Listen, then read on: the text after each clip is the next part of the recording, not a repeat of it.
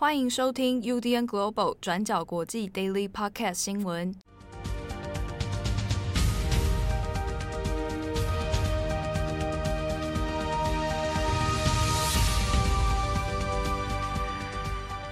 Hello，大家好，欢迎收听 UDN Global 转角国际 Daily Podcast 新闻。我是编辑七号，我是编辑慧仪。今天是二零二一年六月七日，星期一。好的，那这个今天我们在录 daily 的同时呢，因为台湾这边的三级警戒也已经延长哦，确定延长到六月二十八号嘛。对，那也希望这段期间大家如果在家里的话，哈，不管是你是工作还是怎么样，那都能够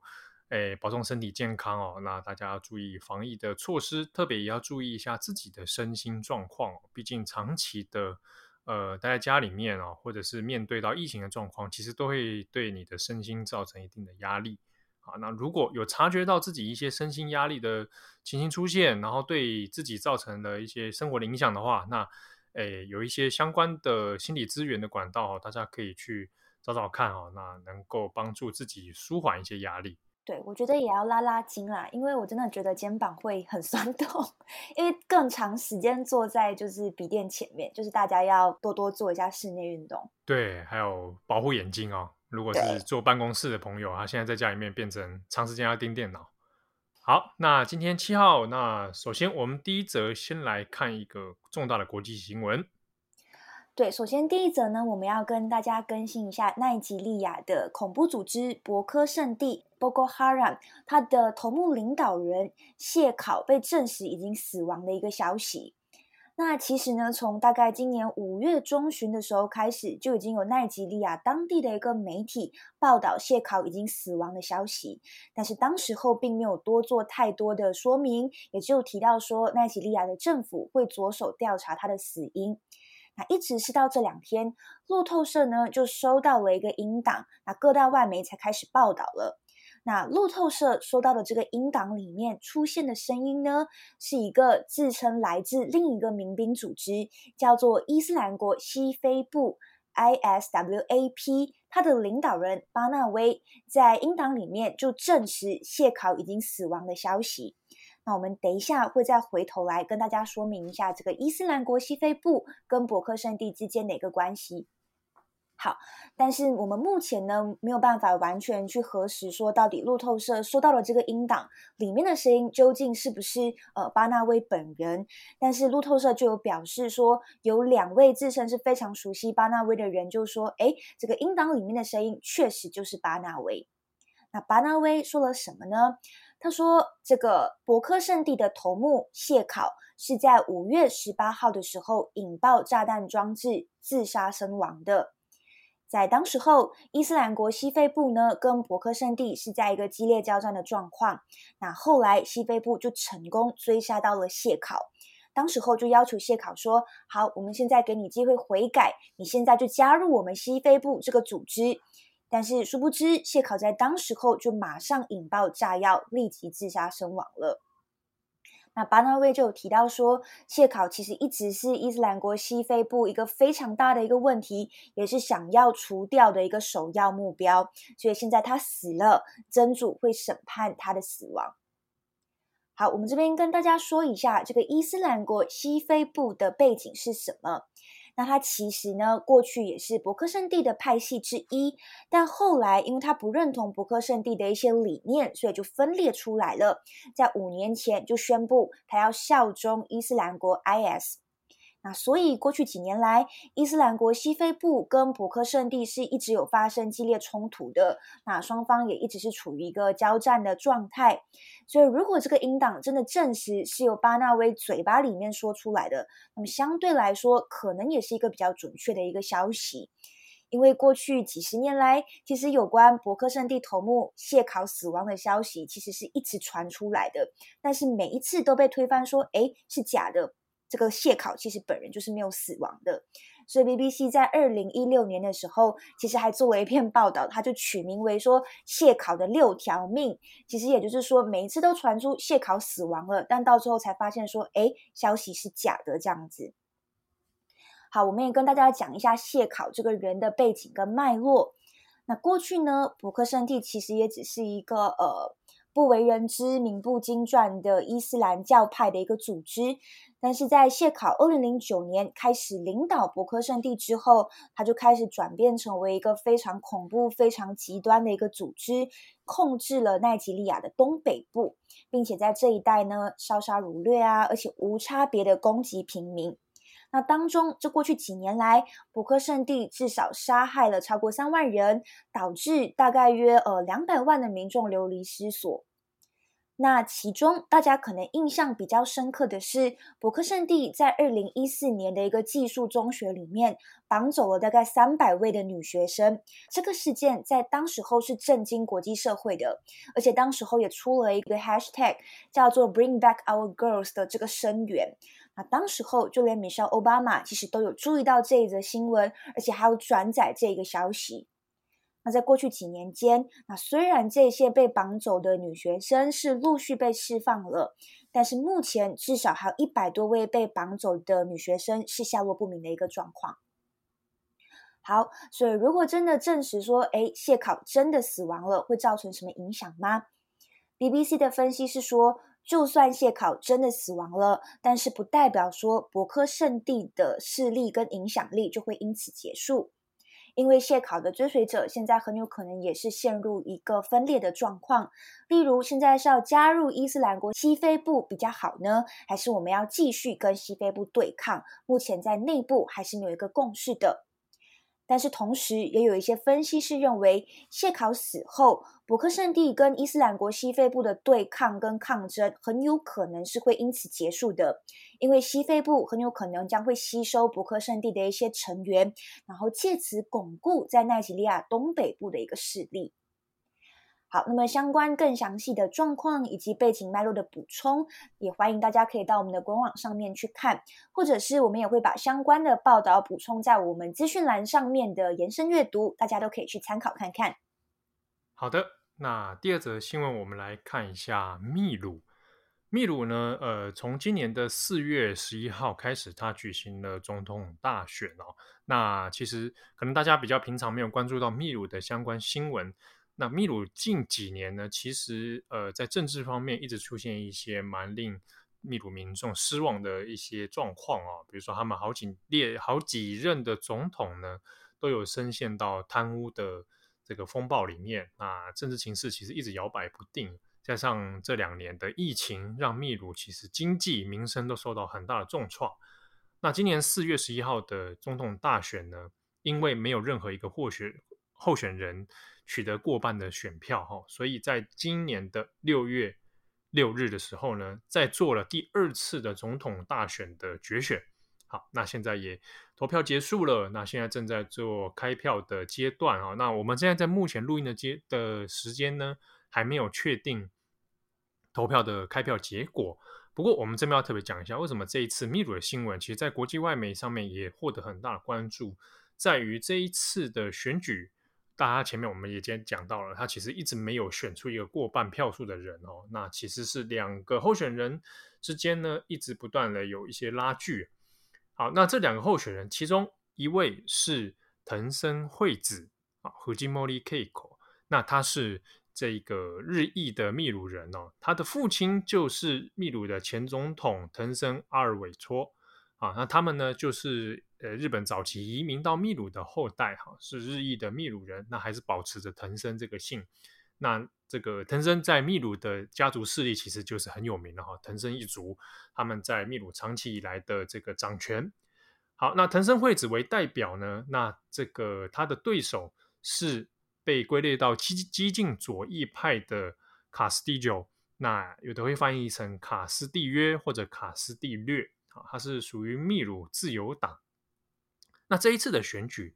就被外界所认为是一个极左跟极右两边的光谱的对抗哦。那右派的是属于藤森惠子，左派的呢属于卡斯蒂略哈。那这两个我们分别大概介绍一下他们的一些背景。好，我们先看一下藤森惠子好了。呃，她作为前总统的女儿哦，那这是第三次来选举来争取总统大位。她在二零一一年、二零一六年都选过，不过呢都是败选的。那他在过去的政治生涯里面呢，其实也有传出很多呃政治的贪污丑闻哦。其实跟他的父亲一样，都深陷了贪污风暴里面。藤森惠子呢，在之前就有被呃起诉过，是他有收受巴西的建设公司的汇款哦，不法的这个政治献金。那后来就有被起诉。好，那如果假设他选上的话，这次选上的话，那可能可以利用他的总统特权哦，来被给自己。免责，好，那他算是延续了自己父亲的这个政治道路，但是也因为这样，所以也被批判说可能会延续，也延续了父亲的这个呃贪污问题以及专制的铁腕作风哦。那我们讲一下藤森惠子跟他的父亲之间，大概他的那个政治脉络是什么？我们这边先拉回到看藤森惠子的爸爸阿尔维托。啊，那这个藤森阿尔维托呢，他是出生在一九三八年。那早期呢，他当然就是家族都是日本移民秘鲁。好，那他是一九八零年代的末期到一九九零年哦，才投身到政坛里面。当初呢，其实是一个以素人这种素人政治的姿态哦，赢得大家的关注啊。在一九九零年，他就获得了这个总统大选，赢他就获胜了。当时呢，在一九九零年的时候。藤森二维托就主打这种经济自由化的政策，哈，那这个政策呢，希望能挽救，让秘鲁的经济能够迎向新的阶段。那后来他还得到了军方系统的支持，结果呢，发动了一次，呃，叫做自卫政变哦。好，那发动自卫政变之后呢，他担任总统的任期之间，他就扩张了总统的权力，让自自己可以更专政的时间可以延长。那十多年间都变成藤森的这个执政时期哦。不过他在他执政的时候呢，也开始发挥了他经济自由化的这个政策的效果啊。所以当时秘鲁的经济的确有有所起色哦。那让藤森在政治政坛上面赢得更大的权力的事件，其实一九九六年的日本大使馆人质危机事件哦。那当时呢，因为有武装团体。这个攻入了日本驻秘鲁的大使馆哦，那攻入他的私宅啦，不是大使馆。好，攻入这个日本大使驻秘鲁的一个私宅里面，然后挟持当时的外交人员跟家属。好，那挟持的天数长达一百二十六天啊！这个事情其实后来有改编很多影视的作品。好，那当时执正在执政的当然就是藤森本人哦。那这个他一直没有。要没有想跟武装分子来做妥协，最后他是自己指挥了一支特种部队来进行突袭哦，然后救出人质，而且也把所有的恐怖分这些武装分子都击毙了啊！因为这个事件其实让藤森的政治地位还有他的个人形象来到一个很大的高峰哦，所以甚至在秘鲁之间形成了一个所谓的叫做藤森现象啊，或者藤森旋风，那他就变成了一个。呃，象征国家权力，然后个人崇拜，然后右翼的这种意识形态的形象，那一直到现在，其实藤森一族也因为这样子，所以有不少的支持者哦。好，可是呢，其实在这个阿尔维托藤森他自己的任内，后来其实就涉及到了非常多的贪污丑闻。那后来呢，在两千年的时候，他就选择逃亡到日本来定居，然后最后用传真的方式来递交辞。这个辞职信哦，后来这个秘鲁政府一直有要求日本要引渡藤森回去秘鲁受审，但是就被日本拒绝了。好，那后来一次其实比较近的是在二零一七年的时候呢，他被获得总统的特赦哈。当然，这个当时的秘鲁总统要特赦藤森，其实也涉及到一些黑箱作业啦哦。好，那这个特赦在二零一八年的时候又被取消了。好，那其实，在秘鲁这几年来里面，其实政治的问题一直是困扰着秘鲁政坛跟人民哦，包含有好几届的总统都有涉入到一些贪污或者黑箱、政治黑箱等等问题。那也包含到藤森惠子啊，她作为前总统的女儿，自己呢虽然一度曾经有要切割跟父亲的之间的作为哦，但是她在政治这条路上面，还是打着这个藤森的这样的旗帜哦，继续在政坛里面活跃。好，那这个也是目前诶反对派里面所质疑的，认为说如果藤森惠子当选的话，那可能让这个国家会再度陷入跟父他父亲一样的专制铁腕的这样的生活，那甚至是说你的经济自由开放政策可能会让外资来压迫这个秘鲁的企业或秘鲁的人民哦，等于变相的来剥削。那他的对手呢，这个卡斯蒂略被认为是激进左翼啊。那过去几年当中，他其实有带领很多罢工的运动，好，那其实一直是站在政府的反对面哦。那他这次所主张的一些相关政策里面，有提到一些比较激烈的做法，比如说，诶，所有不法的啊，曾经你有犯罪资历的外国人哦，那在秘鲁的话呢，必须要给他直接驱逐出境啊，然后还要恢复秘鲁的死刑啊，那以及说要把一些相关的矿业还有能源产业要收归给秘鲁政府来做专门的管理哦。啊，虽然他一面主张这样政策，但一面也主张一些社会主义相关的福利政策哦。所以，这个秘鲁自由党的卡斯蒂略呢，他受到的支持者比较多是以，呃，贫困中下阶层、弱势族群为主。那藤森惠子呢，他自己的所受到的支持者大部分都是以这个中产阶级，然后比较有资本的民众，还有以都市中心的民众为主。好，那现在双边呢？这个正在做，他们两边的民调其实都拉得蛮近的，算是一个拉拉扯的现状况哈。那呃，藤森惠子呢就说，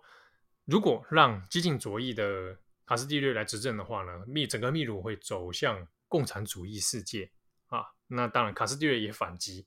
藤森惠子执政的话，会让秘鲁走向更激进的这个世界哈。好，那所以两边。其实都有点争持不下。那后续的选举状况，如果有一些结果的话呢，我们会再做更新。好的，那么下一则、第三则，我们来看一下比较轻松的新闻，那就是有关哈利跟梅根的消息。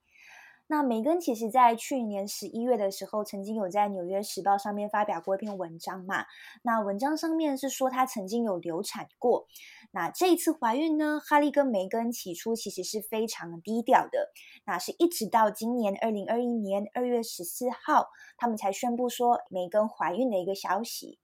那么就在这几天，哈利跟梅根的发言人就证实说，梅根已经在美国当地时间六月四号早上十一点四十分生下了女儿。那目前呢，他们都在家中休养。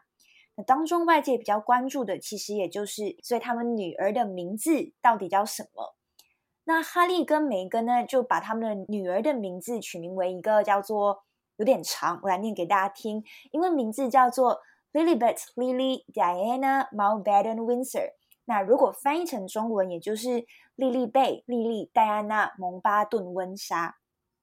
好。那么这当中呢，Lilibet 这个名字其实就是来自英女王伊丽莎白二世的一个小名，而 Diana 则是用来纪念戴安娜王妃的，所以这名字其实对他们来说有一个非常重要的纪念跟象征的一个意义。那可以知道的也是，那这个 Lilibet 目前是在美国出生，所以呢，她目前是具有英国跟美国的双重国籍，也是英国王室中第一个在美国出生的成员。那除此之外，这个 Lilibet 也是英女王伊丽莎白女王的第十一个曾孙。虽然她目前没有公主的封号，但是在英国王室里面，她的继承顺位是排名第八位。那知道哈利跟梅根生下小女儿之后，白金汉宫这边其实也是有发出声明的，其实也就是恭贺说，为哈利跟梅根的女儿出生感到开心。那目前呢，外界就预测说，Lilibet 最快或者是最有可能对外公开亮相的一个时机，不确定会不会是在呃这个月六月十号，也就是菲利普亲王的呃一百岁名单中就是亮相。好，那下一则听完这个事情之后，来讲一则有点严肃的 G seven G seven G seven 的全球最低企业税。好，大家听到这个会不会就立刻想要睡着啊、哦？不会不会，我们来讲一下这个，简单来跟大家讲一下哦。这一次 G seven 的会议当中呢，通过一条值得大家留意的是全球性的最低企业税。好，那这针对一些跨国企业哦的一些征税的税率改革。好，那这个简单来说呢，呃，过去因为长期以来呢，有很多跨国企业会在世界各地寻找说，哎，哪一个国家的税率较低，哈，因为很多国家会用这样低税率的方式来吸引外资来投资嘛，啊，这个都很正常。那有些跨国企业呢，就会比如说它可能是在美国的啊，比如说 Amazon 好了，那它可能会为了规避在美国自己本土的一些较高的税率哈，那转移到其他国家呢来进行低税率的方式呢，那来获得海外的获利。啊，这样长期以来呢，这样的企业，诶，等于这样的竞争状态哈，其实形成了很多不健康的状况，那也很让很多各国跨国企业的母国自己也收不到税收。所以呢，在 G7 这一次的最低企业税当中，有订立的一个税率，就是至少要有十五趴的最低企业税哦。那它针对的对象呢，就是以这个在海外获利的跨国企业为主。好，那。根据目前现阶段的谈判内容是说，其实各个国家里还是可以去按照你自己国内的意愿来定定国内的企业税率哈。比如说你是其他国家，你还是希望以低税率的方式来来吸引外资的话，这个还是没有问题啊。那只是说这个最最低企业税会科向这些企业来课征啊，来弥补说他在母国所规避掉这些这个最低税率哦。好，那目前这个这个税率的事情呢，还有几个项目其实也还在谈，比如说它应该要涵盖的、应该要适用的这个企业对象有包含哪些啊？比如说有不有没有包含房地产业啊？有没有包含一些投资基金啊？这些金融产业的话，是不是要适用这个最低企业税？目前还不太确定。那以及什么时候正式开始适用也还不晓得。不过呢，大家现在国际外媒的一些焦点也放在说，Google、Amazon。这一类还有 Apple，他们就是会被列入要做苛征最低企业税的对象了。好，那最后再来也要讲一个讲一个，我觉得看看我噗嗤一笑的新闻，就是小红书啊，修昂车。这个小红书，哎，慧你你有用过吗？中国的这个算是社群社交媒体吧？但我有一些朋友跟我分享说，小红书好像里面蛮多实用的资讯，像是什么穿搭啊之类的。但我我是还没有用过。对，因为这是中国的一个社群平台嘛，最近在台湾也也有人开始在使用。那上面的确有很多各种生活或什么有的没的啦，哦，比如说食谱啦什么等等。好，但我不知道讲这个，我在讲说，因为小红书在中国当然也很红，尤其是以都市的年轻族群为主。那他在六月四号的时候，上个星期五啊，他的小红书官方微博呢，就在微博上面就写了一个贴文，写说：“大声告诉我今天是几月几号，来，慧仪，你大声告诉他今天那天是几月几号？听说是六月四号，好像也不是说五月三十五号。对，啊，那他讲出这句话之后呢，没多久，他的小红书官微博账号就被。关闭了，嗯嗯嗯，然后到现在，我至少查到今天中午查 是还没有恢复啊。啊，这个事情大家我们看了会笑，是因为我们都知道六月四号所代表的意义。对，好，那他好巧不巧在那一天，居然还问大家，大家今天几月几号？这边就有陷入几个谜团，到底到底小红书是故意的还是无心的？哦，我自己研判呐，是无、嗯、完全无心的。因为因为过去其实像上一次我在那个重磅耶稣跟我们那个国际版权人艾珍，嗯，有聊过这个事情，就是真的还有出版界的人哦，年轻人他不知道这些东西，所以他在审查的时候是没有过审的，就是他你知道他真的有年轻人是完全不晓得一九八九六月四号代表什么意思，嗯，哦，所以他可能就是真的很无心的不知道那天怎么样，他就写说，请你告诉我今天几月几号，因为那天其实要迈入周末了。所以，像自己中有些中国网友自己说，应该是那天他想要告诉大家，那天星期五了，隔天要 隔天是周末。原本是要跟大家说是一个 TGIF 的概念嘛？对对对，然后结果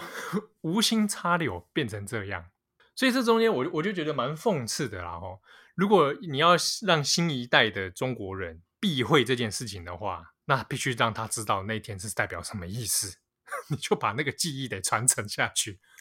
对啊，记忆传承真的很重要诶。在那一天晚上，我们那天原本不是说就是香港部署警力嘛？但是到当天晚上，其实还可以看到维园附近是有很多香港民众自发拿着不管是蜡烛或者是手机，就是开手机的那个闪光灯去来纪念这件事情。对啊，嗯，哦，那与此同时，小红书发生这个让人啼笑皆非的一个状态，恐怕当时第一第一时间，小红书自己也不知道发生什么事。大概要问到比较可能高层或者比较长辈的人，才会知道说哦，你要你怎么会在六四这一天问这个？就是很敏感的一个日子啊，那一天。对对对，但就是你也可以从小红书这件事情看出来，也不是所有的人都会对这些日期这件事情，他都能理解到。哦，这就是这是就是最讽刺的一个事情，就好像我之前看到，就是有台湾的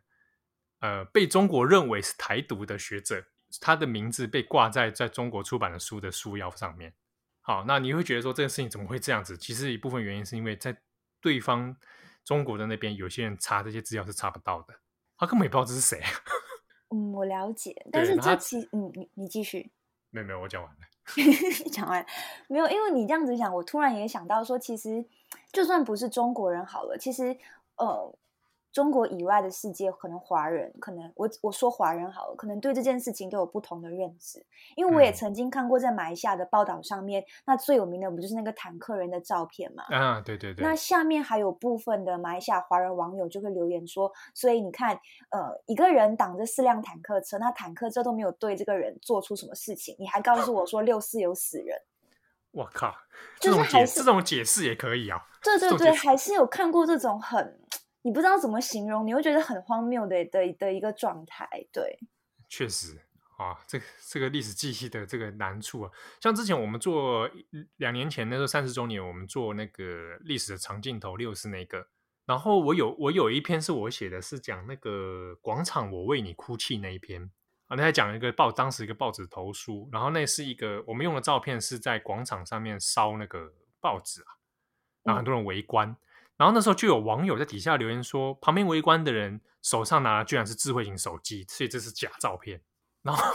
你不管怎么放大，那怎么看都知道那不是智慧型手机。他拿着一个很大的类似无线电的那个机器啊，他就是坚决认为那就是智慧型手机，所以这样一定是假照片。媒体试读不能等啊，各位。对对对，这可能我觉得已经涉及到个人理解能力的问题。好的。哦，还有一个，你今天讲完小红书，那我们快速跟大家讲一下好了。反正就是匈牙利政府呢，跟中国就签订了一个协议，要在他的那个首都布达佩斯建设那个上海复旦大学的分校啦，然后预计要容纳大概六千多位的学生。那这个布达佩斯的市长呢，其实就很抗拒这件事情，他就宣布他要把这个上海复旦大学的呃校区附近的四条道路全部改名，改成什么名字呢？第一条叫做光复香港路。第二条叫做达赖喇嘛街，第三是维吾尔烈士路，第四是主教谢世光路。这谢世光其实也是一个就是中国福建地下天主教的一个的一个人士，那、嗯、他是呃不受中国政府承认，然后多次入狱。对，然后这个上周末星期六的时候，布达佩斯还有万人的上街抗议这件事情，就是抗议那个设立学校的事情吧。对，就是有这件事情发生，然后布达佩斯的市长就说：“我们仍然希望这个项目，也就是上海复旦大学的这个呃项目不要实施。但是如果真的实施了，那你就必须要忍受这些街道的一个名字，这样子。”嗯，好，蛮赞的。好，那感谢大家收听，我是编辑七号，我是编辑会议。好，祝大家身体健康，万事如意。我们下次见哦，拜拜，拜拜。感谢大家的收听，想知道更多详细内容，请上网搜寻转角国际。